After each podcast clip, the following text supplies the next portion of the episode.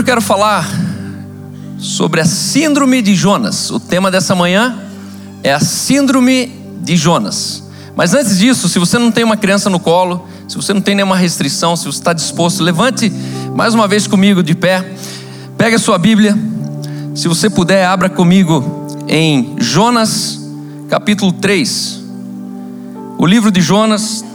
Não sei se você ainda traz sua Bíblia, mas com certeza você já deve ter ela no seu celular, né? então você pode abrir no seu celular. Eu gostaria de ler com vocês juntos esse texto. Por que de pé, Cal? Porque de pé a gente se concentra melhor na leitura. Sentado, você já pega o celular, já olha o Twitter, já vê se tem muita gente na Paulista hoje, na paralisação. Mas eu quero ler esse capítulo, são 11 versículos e é muito importante essa leitura. Mas antes disso, se você está com sua Bíblia na mão, erga bem alto ela, fecha os teus olhos, enche o teu pulmão de ar, isso, ergue mais que eu quero ver. Está erguido tua Bíblia, teu dispositivo? Então, ora comigo dizendo assim: essa é minha Bíblia. Eu sou o que a Bíblia diz que eu sou. Eu posso o que a Bíblia diz que eu posso. E eu tenho o que a Bíblia diz que eu tenho. Nessa manhã, eu serei ensinado na palavra de Deus. Eu humildemente confesso que minha mente está alerta, meu coração está receptivo, eu estou prestes a receber a incorruptível, a indestrutível, a semente eterna da palavra de Deus. Eu jamais serei o mesmo, eu jamais serei o mesmo, nunca, nunca, nunca, eu jamais serei o mesmo, por isso declaro: Aleluia, Aleluia. Suas palavras têm poder criativo. E você está diante do livro dos livros, o livro que é suficiente para sustentar toda a criação. E o texto diz assim: Entretanto, Jonas ficou extremamente decepcionado. Jonas, Jonas capítulo 4, versículo 1. Jonas ficou extremamente decepcionado com tudo isso e irou-se sobremaneira. Então orou a Yahvé, ao Senhor, dizendo: ah, eterno, pois não foi exatamente isso que eu disse quando ainda estava em minha casa? Foi por esse motivo que eu decidi fugir para Tarsis. Eu sabia que tu és Deus misericordioso, eu sabia que tu és um Deus misericordioso, compassivo, longânimo e rico em amor, e que ameaças castigar, mas te arrependes. Ó Yahvé, agora portanto tira a minha vida, eu te rogo. Afinal, é para mim melhor morrer do que seguir vivendo. E Yahvé, o Senhor, lhe questionou: Tens alguma razão para te deixar enfurecer dessa maneira, seu birrento? Então Jonas saiu para consolar-se num lugar a leste, oriente da cidade, e ali armou uma tenda e sentou-se debaixo dela, à sombra, até que o que mais aconteceria com a cidade, para ver até o que mais aconteceria com a cidade. E a Vé, Elohim, Deus fez crescer uma espécie de mamoneira sobre Jonas, a fim de oferecer mais sombra e conforto à sua cabeça, livrando-o do calor excessivo. Mas Jonas ficou bastante alegre. Jonas bipolar. Do nada ele ficou bastante alegre por causa da planta. Todavia, no dia seguinte, no amanhecer, Deus enviou uma lagarta que atacou o arbusto e que, sendo frágil, secou. Logo apareceu o sol. Deus trouxe um vento oriental muito quente e seco. O sol fustigou a cabeça de Jonas, deu um torrão, ao ponto que ele quase perdeu os sentidos. E por isso ele desejou morrer e exclamou: Ah, para mim seria melhor morrer do que continuar vivendo. Contudo, Deus questionou a Jonas outra vez: Tens algum motivo para ficar tão furioso por causa da planta? Ao que replicou Jonas: Sim, eu tenho, e estou irado a ponto de preferir a morte. Entretanto, Yahvé ponderou-lhe e disse: Ora, Jonas, tem compaixão dessa planta, embora não tenhas cuidado dela, não a fizeste crescer nem a podaste, ela simplesmente nasceu numa noite e na outra noite morreu. Por outro lado, Nínive tem mais de 120 mil seres humanos que não sabem nem discernir entre a mão direita e a esquerda, tampouco entre o bem e o mal. além de muitos animais inocentes, não haveria eu de ter pena dessa grande cidade. Espírito Santo, nessa manhã, o mesmo Deus que colocou a mamoneira do lado de Jonas e que na outra noite secou a mamoneira, é o Deus que está exatamente dentro dessa sala é o mesmo Deus que estava falando com Jonas alguns anos atrás. É o Deus que está diante de alguns Jonas anos depois. E nessa manhã, assim como só tua palavra tem poder para penetrar a alma e espírito do homem, nessa manhã eu oro, Espírito Santo, que seja tua palavra tocando o nosso coração e transformando nossos destinos. Em nome de Jesus. Amém. Amém. Você pode sentar. Síndrome de Jonas. Nessa manhã eu quero falar sobre o sentimento perigoso em um coração de gente santa. Existe um esforço muito grande da igreja, dos pastores, de mim, de gerar em você o desejo profundo de uma vida santa, de uma vida pura, de uma vida inocente, de uma vida justa. E muitas vezes nós chegamos nesse patamar de grandes homens, grandes mulheres de Deus, que Deus usa extraordinariamente. Você é uma dessas pessoas. Deus ele tem planos e sonhos, Deus tem projetos futuros e ele conta com você. Você não nasceu por acaso, você não é uma extensão dos animais da criação, não, você é a coroa da criação. Em você, Deus ele concentra o sentido de tudo que ele criou. Nós não vivemos em um reino, em um mundo onde existe um rei, uma família real e todo o resto dos humanos, eles são a extensão da decoração do mundo. Você não é a decoração do mundo. Você não faz parte do design interior da criação.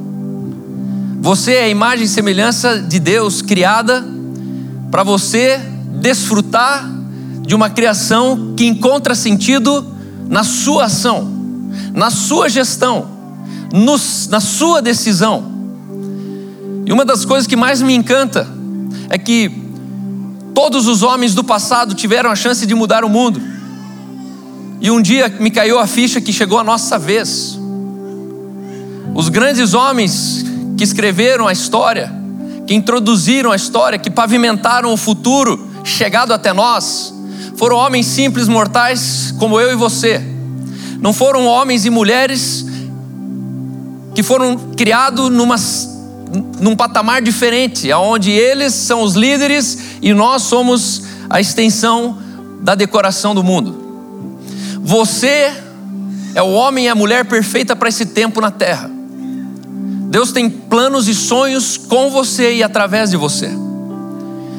E tudo que nós sabemos de Jonas é que Jonas fugiu da vontade de Deus.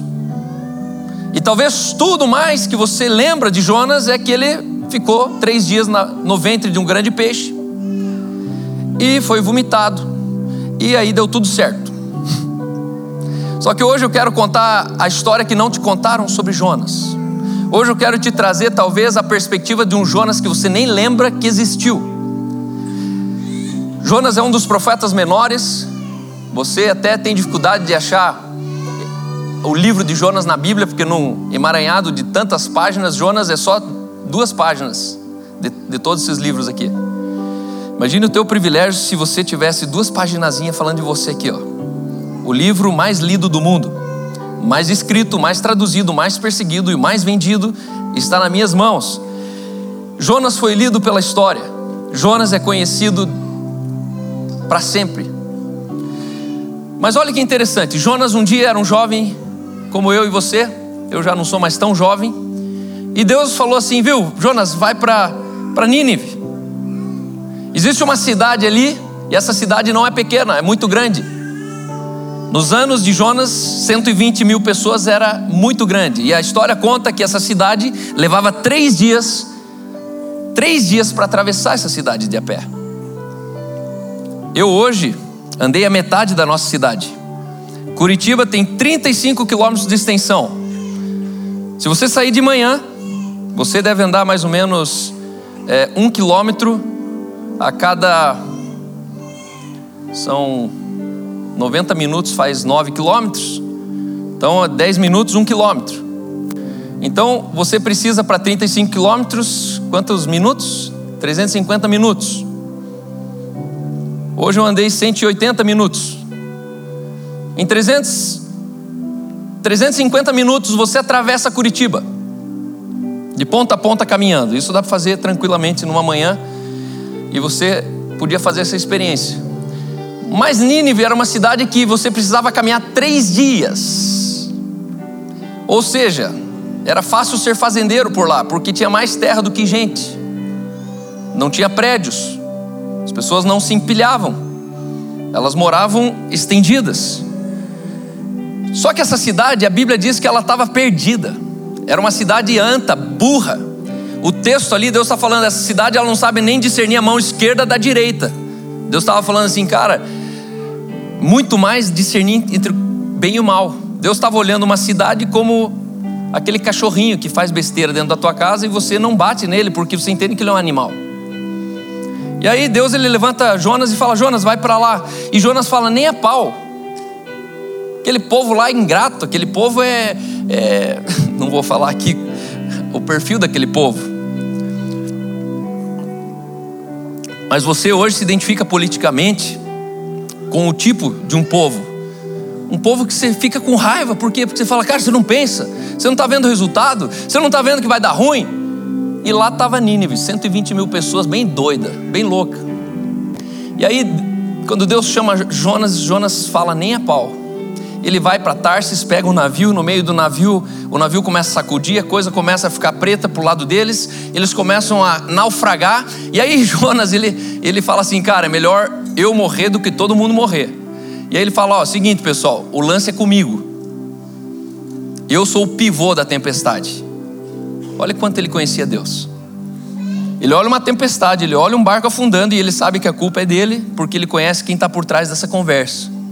E aí ele se pronuncia, os homens falam: então é o seguinte, cara, a gente já jogou a comida fora, a gente já jogou o peso fora, mas vai ter que ser você. Imediatamente, quando ele é jogado fora do barco, a tempestade cessa. Era ou não homem de Deus? Falava com Deus ou não falava? E aí a história conta que ele fica nesse ventre do peixe, e nesse ventre do peixe, ele vai até o Sheol e aí eu gosto dessa história porque talvez você nunca entendeu essa história. E para você é muito forçada essa história. Mas me caiu a ficha recentemente que provavelmente Jonas morreu.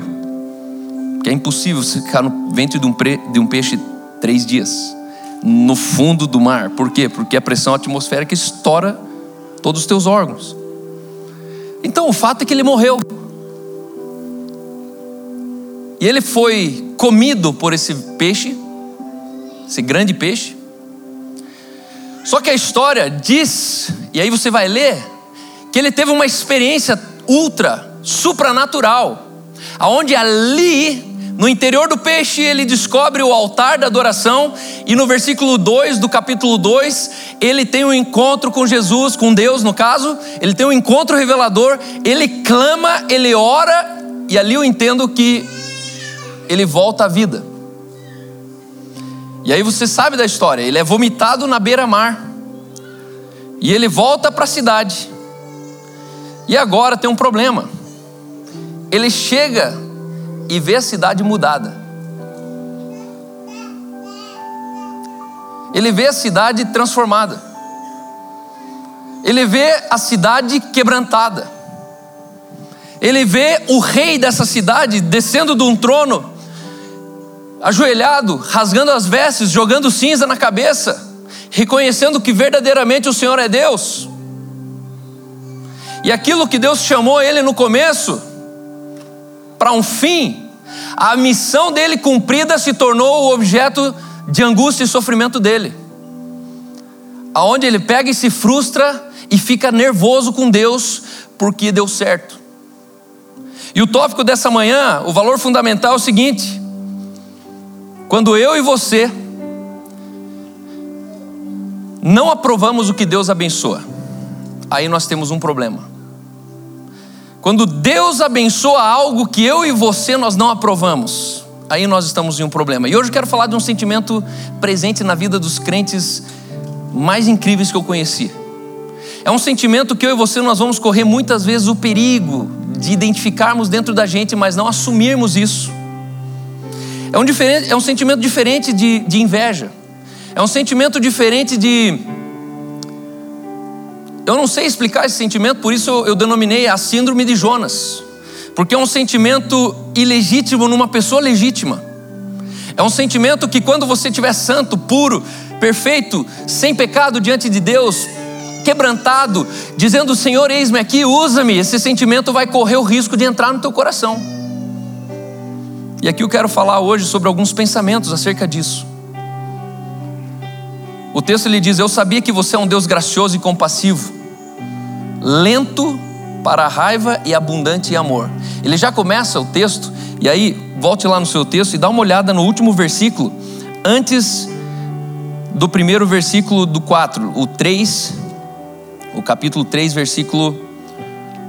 Cadê você? Perdi você. Aqui.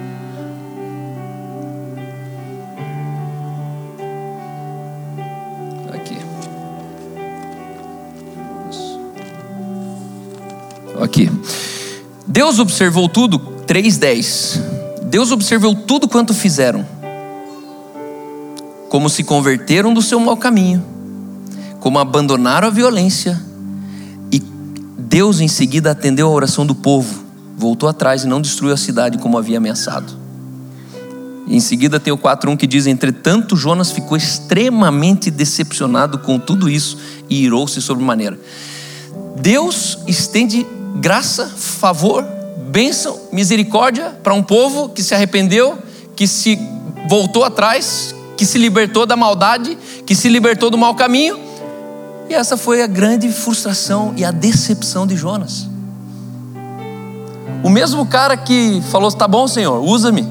Tá bom, Senhor, pela segunda vez Deus me chamou, eu vou para Nínive. Foi o mesmo cara que se colocou numa missão de salvar Nínive.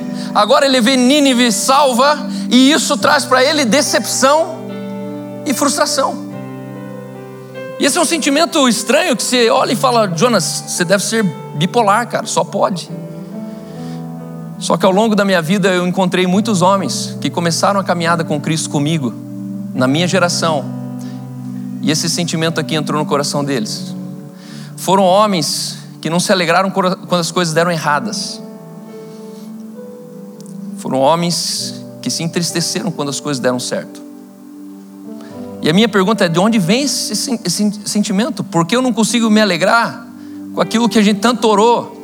com aquilo que a gente tanto se santificou, com aquilo que a gente tanto profetizou. E quando esse tempo chega, a gente vê irmãos do nosso lado que estão expressando decepção, frustração, ira. E você fala, mas irmão, como assim? Onde você está com o coração, cara? O que você está olhando? Para onde você está vendo? Porque Deus fez e agora você não está aprovando aquilo que Deus está fazendo.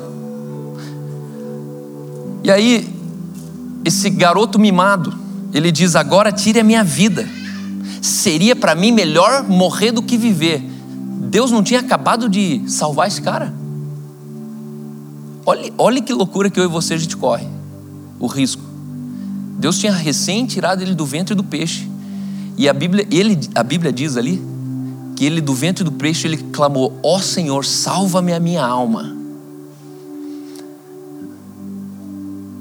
Momentos antes, ele clamou para que Deus, estou morrendo, Deus, me salva. Aí Deus salva, agora ele fala: agora estou salvo, quero morrer. E esse é eu e você, vários dias da vida. E eu fico vendo Deus olhando, falando: cara, se decida, cara, porque ontem você queria que eu te salvasse, que eu te levantasse. Hoje você decide que você quer morrer, que você quer largar tudo. Espera um minuto. Será que o problema aqui é que Deus é bom e gracioso? Será que o problema de Jonas era realmente que Deus era um Deus bom e gracioso e isso para Jonas se tornou um problema? Jonas queria ver as pessoas fodidas. Essa é a palavra que cabe aqui. Jonas, no fundo, Ele queria ver uma cidade tendo a paga da sua maldade.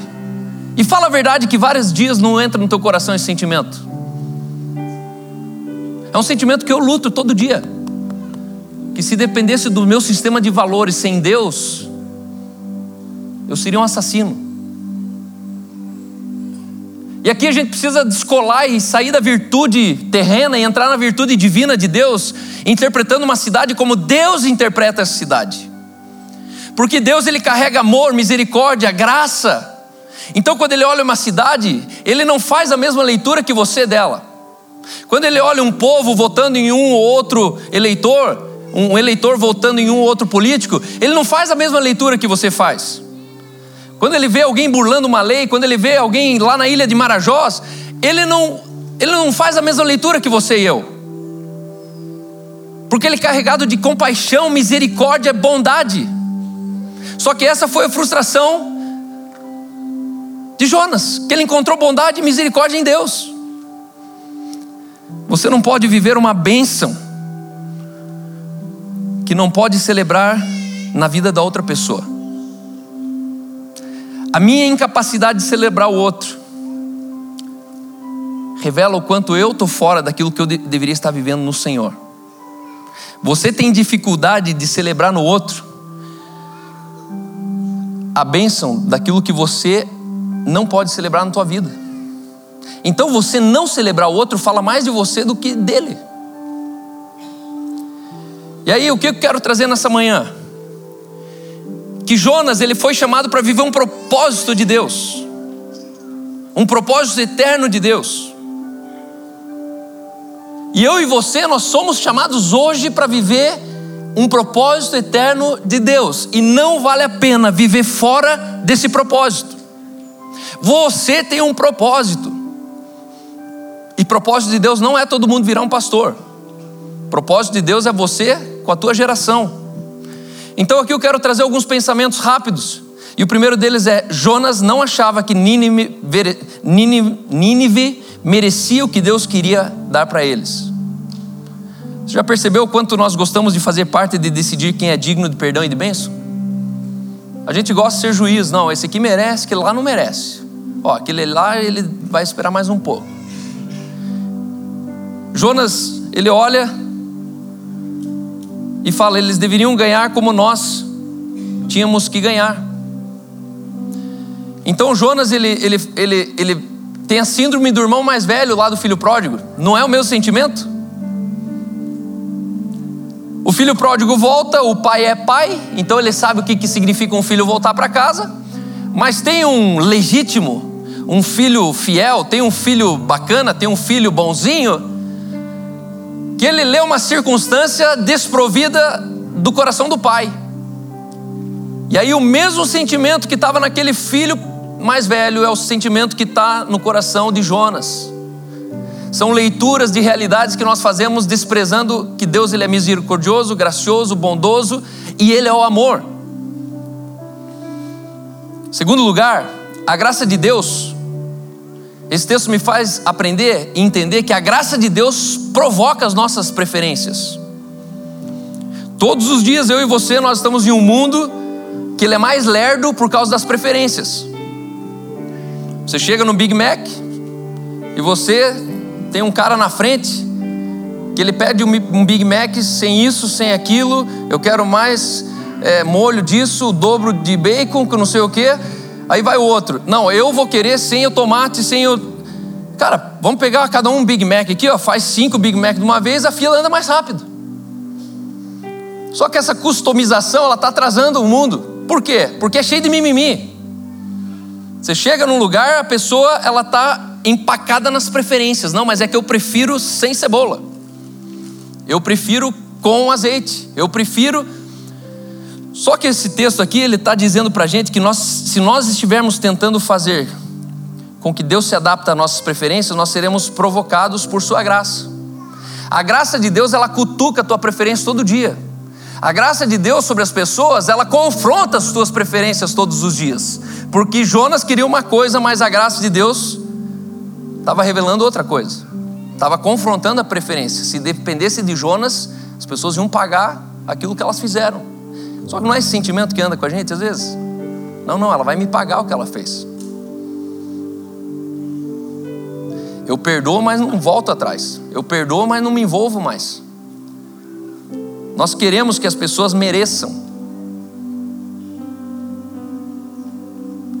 E essa justiça própria, essa meritocracia é um pensamento terreno. Deus não é meritocrático. Ele não te trata pelo que você fez. Ele te trata primeiramente pelo que você é. E o que você é está sempre acima de tudo que você é possível e capaz de fazer para Deus. E será que eu e você hoje nós tratamos as pessoas porque elas são? Ou pelo carro que elas têm? Ou pela posição social que elas carregam? Pelo que elas estudaram? Porque se nós tratamos as pessoas pelo que elas são, não existe mais favoritismo, não vai mais existir o apartheid social econômico que a gente tanto faz.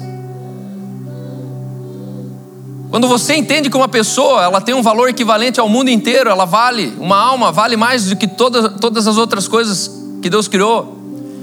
Você vai começar a valorizar as pessoas independente do que elas vestem, do que elas fizeram ou do que elas podem vir a fazer. E aí não tem mais discriminação. Deus não faz acepção de pessoas. Logo, eu e você não fazemos também. Todo ser é humano em todo canto do planeta. E não interessa se lá o humano tem o olho mais puxado, o outro tem outra cor de pele, o outro tem outro costume de comida. O que eu preciso carregar dentro de mim é que uma alma vale mais do que qualquer outra coisa. Terceiro lugar, esse texto me faz entender que negar a graça das pessoas, nós sermos aqueles que estão sabotando as pessoas da graça, da misericórdia, do favor de Deus, vai nos deixar isolado e incompreendido. Deus tinha feito tudo perfeito com Jonas. O avivamento tinha acontecido. O cumprimento tinha acontecido. Jonas foi usado por Deus. Deus tirou Jonas da morte, Deus trouxe Jonas de volta à vida. Aquilo que Deus se propôs no capítulo 1 terminou no capítulo 4. Só como que Jonas terminou nisso? Isolado, armando uma tenda numa praça e falando assim: agora eu vou sentar aqui porque eu quero ver o final dessa história, quero ver o que vai acontecer com essa cidade. E aí Deus sendo bondoso, sabendo que o sol ia torrar, ele fez uma mamoneira e essa mamona, ela protegeu ele por um dia. E o cara conseguiu se, se alegrar que tinha sombra, mas ele não conseguia se alegrar que Deus tinha transformado uma cidade. Note, na mesma narrativa ele está frustrado com Deus, está bolado com Deus e pede para morrer. Fala, Deus, eu perdi o sentido de vida, eu quero morrer. Aí quando ele vê a sombra, ele, ai que gostoso é meio bipolar. Só que percebe que um está falando do interesse dos outros e a sombra está falando do interesse dele. Só que no outro dia Deus testa ele. E Deus tem bom humor, né? Porque eu vou falar a verdade, ô oh, Deus, você sacaneou Jonas, né? Por que, que você colocou a lagarta ali? E Deus estava testando o coração de Jonas de novo. E Deus é pedagógico, porque Deus ele pega e faz aquela mamoneira no outro dia secar. E o que acontece com o piabirrento? Ai, não acredito, tá? Porcaria aqui. Secou. E aí Deus pega essa situação e fala: tá vendo? Você se alegra com uma planta e você se frustra com uma planta, mas você não reconhece o que eu fiz com 120 mil pessoas. Jonas, o problema está em você, não está na planta. Jonas, o problema está em você, não está na tua cidade. Jonas, o problema está em você, não está no PT. Jonas, o problema está em você, não está no teu padrasto. Jonas, o problema está em você, não está na tua esposa. Jonas, o problema está em você, não está na sua escola. Jonas, o problema está em você, não está no seu pastor. Jonas, o problema está em você, não está no teu filho. Porque um dia você se alegra com o teu filho, outro dia você está frustrado com o teu filho. Por quê? Porque o problema está em você. Você não era nem para se alegrar à toa e nem para se frustrar à toa. Ninguém entende o quanto você está certo. Você, você nota que Jonas está ali isolado, achando que está todo mundo errado e ele está certo e ninguém está entendendo ele, inclusive Deus. Deus, você não está me entendendo. Eu quero morrer, Deus. Eu quero parar de viver. Eu perdi o desejo de viver. Cara, você é um louco. Você acabou de sair da morte. Eu te ressuscitei. Eu te chamei de volta à vida. Você agradeceu a mim que eu tinha te dado de volta à vida. Me chamou do Deus que traz de volta a vida. E agora você pede a morte de novo. Estamos tentando justificar porque nós ficamos isolados e presos. Essa é a verdade. Os nossos sentimentos, eles tentam justificar para nós mesmos uma narrativa que nós estamos certos e que está tudo bem eu ficar no meu canto e eu vou ficar assim. E são nesse canto que eu estou vendo homens enjaulados, desprovidos do propósito de Deus. Você será isolado do propósito de Deus à medida que você se isola. Não é que Deus não está cumprindo o seu propósito, é que você que está com a tenda no lugar errado. Você que está sentado no lugar errado. Jonas sentou-se na sombra e ficou observando o que aconteceria nos outros, quando na verdade ele devia estar preocupado no que Deus queria fazer nele. Recolhe tua tenda, meu irmão. E se está difícil de contemplar a maravilha que o Senhor fez naquela cidade, vai para a próxima cidade quebrada. Porque talvez você tenha um problema com a alegria. Talvez você tenha um problema com a plenitude, com o regozijo. Outro dia, uma irmã, no nosso outro endereço da igreja, era um subsolo. E ela vinha sempre com a sua filha, de oito anos, e de repente ela sumiu. E ela estava tão empolgada e gostou da igreja, é a igreja dos meus sonhos, a igreja, né? As pessoas emocionadas. Primeiro culto elas falam tudo isso, no último culto elas estão falando tudo o contrário. E aí você sabe que os dois era dificuldade dela. E aí um dia ela chegou e eu falei: "E aí, fulana? Não aparece mais na igreja? Tá fazendo falta?" Ela olhou, travou e sabe quando a pessoa fala, será que eu falo, será que eu não falo? E como eu sou o cara que eu sempre falo, então as pessoas acham que tem direito de falar, bom, ele é direto com todo mundo, eu vou ser direto com ele. Ela falou assim: eu vou te falar a verdade, Cal. Cada vez que eu desço aquela rampa e vejo as famílias sentadas naqueles bancos, eu tenho raiva dentro de mim. Eu fico com raiva, eu fico com ódio e eu preciso ir embora. Eu falei, como assim? Daí eu ri, né, para descontrair, porque o negócio fica meio. O banco lá era eu sentado com as crianças e a Aline. Do lado estava o Ciro e a Hanna, do outro lado estava o Juliano e a Rebeca, do outro lado estava né, as famílias da igreja. Ela falou: Não, eu não suporto. E essa moça ela teve um divórcio arrancado do coração dela, sendo filha de pastor, e cresceu na igreja, e idealizou o casamento perfeito, mas casou com um marido imperfeito, menino. E ela parou de vir no culto porque dava muita raiva ver as famílias sentadas junto no banco. Não é interessante isso? Ela devia estar comemorando, devia ser o motivo de trazê-la para a igreja. Aí você vai numa igreja, tem um monte de divórcio, de adultério, de bandalheira, e você fala: Não, eu odeio aquela igreja, por isso que eu não volto naquela igreja por causa disso. Mas o contrário também fez alguém não voltar por causa disso. E aí eu fico pensando Deus falando assim: Ô povo, se decida aí, ó. Que se a igreja está tudo de ponta cabeça, você xinga. Se você chega numa igreja que tem família sentado no banco assistindo o culto com as crianças, você não volta mais lá. Porque a síndrome de Jonas, ela quer pegar você. A síndrome de Jonas, ela tem dificuldade de celebrar no outro aquilo que você não está resolvido em você. Em quarto lugar, para terminar, lutar com a vontade de Deus sempre vai te deixar em uma tempestade. Deus tirou Jonas da tempestade, mas Jonas não conseguiu tirar a tempestade dentro dele. Tua tempestade não é o barco que está sacudindo por fora, tua tempestade é a ira que está dentro de você, debaixo de uma tenda. Existe uma tempestade fora de você que você não controla, mas existe uma tempestade que está dentro de você que você deveria se livrar dela. Deus tira Jonas da tempestade, mas Jonas não sai com a tempestade de dentro dele. Ele continua em crise. Deus não colocou Jonas em uma tempestade.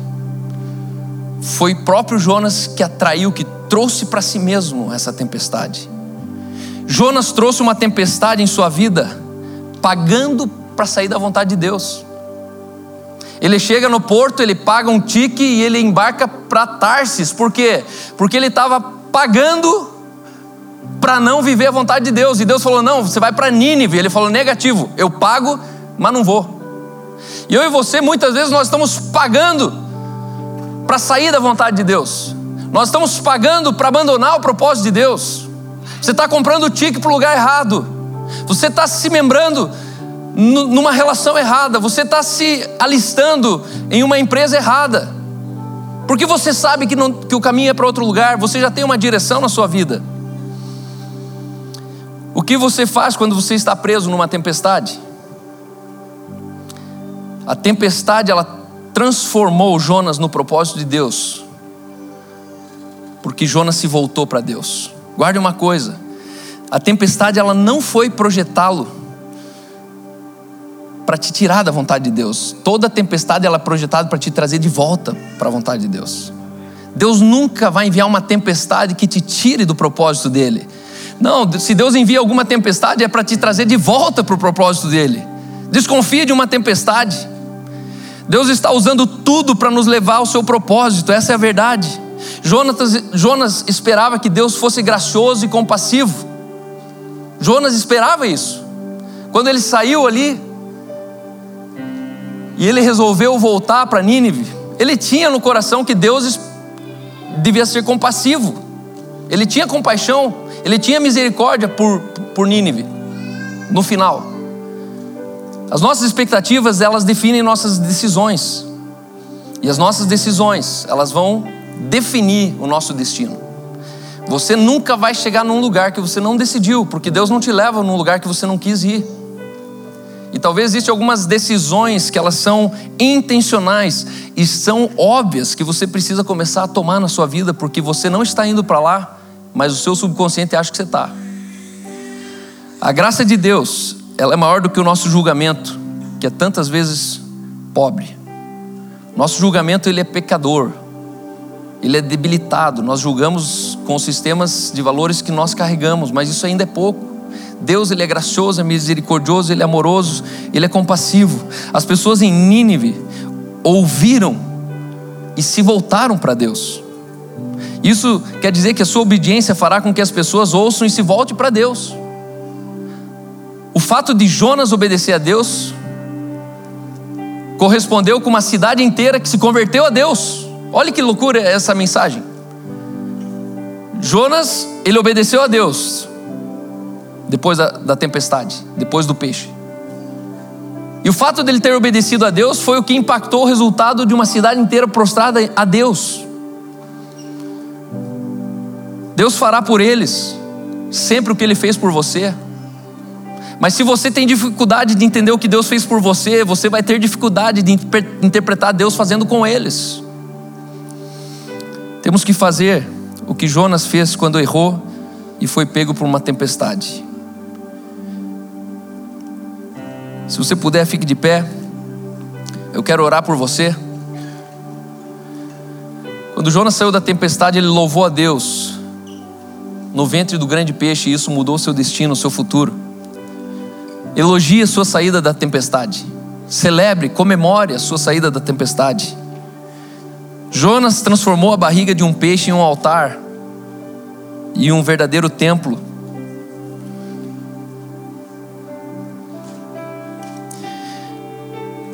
o que eu quero te lembrar é que algumas tempestades nunca passarão. Mas no fundo você que precisa sair delas. Uma coisa é Deus parar uma tempestade, outra coisa é você estar fora dessa tempestade. E quando Jesus falou no mundo tereis aflições, Jesus estava falando assim, viu? Eu não vou desligar as tempestades. Eu não vou desligar a tempestade. Mas cabe a você viver dentro da tempestade ou fora dessa tempestade. Você não é obrigado a viver dentro da tempestade. Viva voltado para Deus. Com 18, 17 para 18 anos, eu, eu, eu estive com o pé dentro da tempestade. Foi um momento delicado da minha vida, onde eu vi a incoerência da religião, E tinham desenhado isso como igreja e eu estava a ponto de me jogar para fora e falar: quer saber? Essa história de igreja é tudo conversa, nada funciona, o que as pessoas pregam é diferente do que elas falam. E eu entrei numa tempestade. E graças a Deus eu só, só saí dessa tempestade porque eu comecei a entender o propósito de Deus. E é no propósito de Deus que você é protegido de qualquer tempestade. Qualquer tempestade. No propósito de Deus, ela se torna objeto a teu favor. Nessa manhã, meu desejo é que você seja arrancado esse sentimento, que quando você vê uma pessoa prosperando, um filho teu na fé, talvez se tornando o bispo da tua igreja, o pastor sênior da tua igreja, que você não olhe com frustração e fala como assim, Deus? E você fique com raiva que Deus foi bondoso com ele, que Deus foi compassivo com ele. É possível você ficar muito frustrado quando as coisas derem certo. É muito possível. Aliás, eu vejo isso na nossa igreja. Eu corro risco de perder muitos amigos. Por quê? Porque são Jonas, que quando Deus terminar sua obra em nós, eles vão estar sentados debaixo de uma tenda xingando a gente. Meu irmão, Davi, e aqui eu quero só fazer o link com a palavra que foi ministrada pela Isa. A Isa falou orgulhoso, eu? A Isa contou da história de Davi. E Davi, ele se tornou rei, o homem segundo o coração de Deus, tirado de trás das malhadas, era um simples capataz de fazenda. Deus colocou ele como o primeiro homem de um país. E aí veio a ruína dele. Davi, ele teve. Ele tropeçou. A infração dele foi estupro seguido de homicídio. Porque quando você olha uma mulher e você deseja ela e manda buscar ela, é impossível que essa mulher chegue e fale: Não, eu queria você. E trouxeram Betseba. E você que é mulher sabe o que eu estou falando. Não importa qual for o homem. Funciona assim? Ele pode te chamar, você chega lá e fica feliz que foi você escolhida? Não. Essa mulher era bem casada e resolvida. Chegou ali, o cara mandou. Se um cara manda, o que, que é isso? Se não tem duplo consentimento, isso chama estupro. Ele estupra essa mulher. Ele tem felicidade de, em um estupro, engravidar essa mulher. E qual não foi a loucura dele quando ele descobre isso e tenta cobrir esse pecado, falando assim, viu? Chama o Urias rápido da guerra e faça ele dormir com ela, para que dê tempo dele fazer a associação falando que o filho é dele. Só que o Urias era tão macho, tão homem, que ele falou assim: enquanto a guerra não terminar e tiver um dos meus homens lá, eu não volto para casa. Aí azedou a ideia do menino. O soldado de Davi. E aí a história conta que Davi manda matar Urias, assassino. Eu te pergunto, esse cara, você voltaria para assistir um culto dele depois disso? Se você soubesse que ele fez isso? E Deus levantou Davi de novo depois disso. Porque o sistema de valores de Deus é diferente do meu e do teu. Ele é compassivo. Sempre lembre isso. Deus é compassivo, Deus é bondoso, misericordioso e Ele é o amor. Então, provavelmente nas nossas leituras sobre as pessoas a gente sempre vai errar. Só que me chama a atenção que as coisas, o orgulho, não subiu no coração de Davi enquanto as coisas eram pequenas, enquanto as coisas não davam certo. Davi não foi orgulhoso enquanto ele estava cuidando das ovelhas. As coisas deram errado na vida de Davi quando tudo deu certo. E aqui eu quero exortar você: você precisa ter um coração sem a síndrome de Jonas, para que você não fale quando tudo dê certo na sua vida. Porque o desafio não é tudo o teu coração ficar em dia quando nada aconteceu, mas é quando Deus te levar para aquele lugar que Ele te criou para ser. Talvez você vai ser conhecido nacionalmente, mundialmente. Talvez você vai criar um produto, uma solução que vai trazer bilhões na tua conta.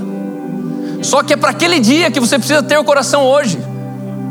O dia que as coisas dão certo na sua vida, que é o risco de vida que você corre, de você cair, de você decair.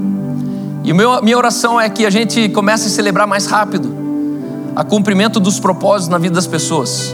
Que a gente comece a ter mais facilidade de interpretar quanto Deus é bondoso, misericordioso para uma cidade que não merece, para um padrasto que não merece, para um ex-marido que não merecia.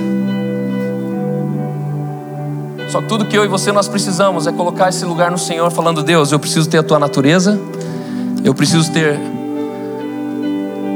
teu sentimento, eu preciso pensar como você, sentir como você. Que nessa manhã você saia daqui celebrando Nínive, celebrando o que Deus celebra. Porque fora isso, meu irmão, não vale a pena viver fora do propósito de Deus. Fora do propósito de Deus é melhor você viver sem Deus.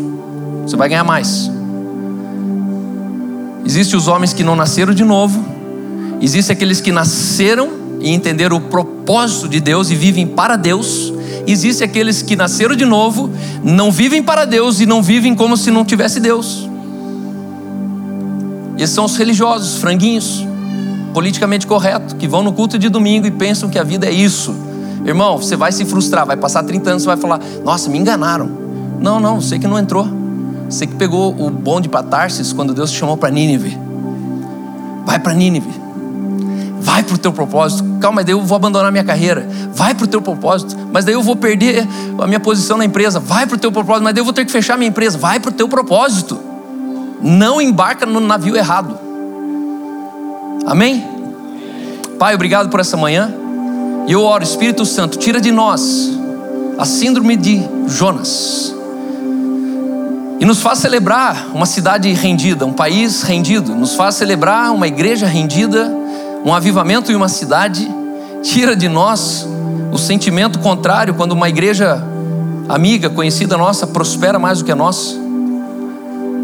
Que a gente não arme uma tenda e fique olhando de longe para avivamentos que o Senhor está fazendo na nossa época, na nossa cidade mas que a gente se torne parte daquilo que o Senhor fez em Nínive, na nossa Nínive. Nos tira, Senhor, a tempestade de dentro de nós. E que nos dias de tempestade a gente perceba o quanto o teu propósito nos sustenta em todas as circunstâncias, mesmo quando elas são desfavoráveis. Nos dá o teu coração gracioso, compassivo, bondoso, misericordioso, cheio de amor e que a gente não se frustre com o Senhor quando o Senhor for bom para as pessoas, naquilo que a gente não aguentaria e não conseguiria ser. Em nome de Jesus, amém.